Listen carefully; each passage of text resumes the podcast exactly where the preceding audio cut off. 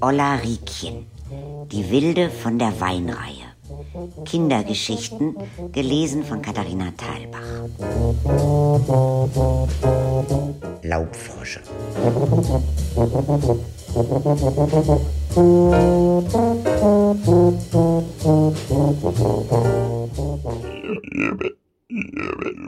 Meine Mutter hat immer gesagt, wenn man sie nicht sieht, hört man sie. Irgendetwas hatte ich ja immer im Petto. Draußen zum Beispiel. Da habe ich immer alles angefasst. Ich wollte doch wissen, wie sich das anfühlt. Blindschleichen und Molche, Feuersalamander und Frösche. Und meine Mutter musste mir dann die toten Schnecken aus den Hosentaschen holen.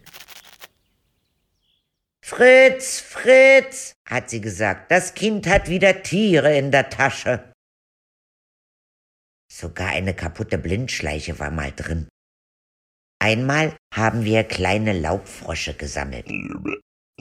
Die haben wir in ein Glas gesetzt, Pergamentpapier drauf und Löcher rein. Und dann ist das Glas umgefallen.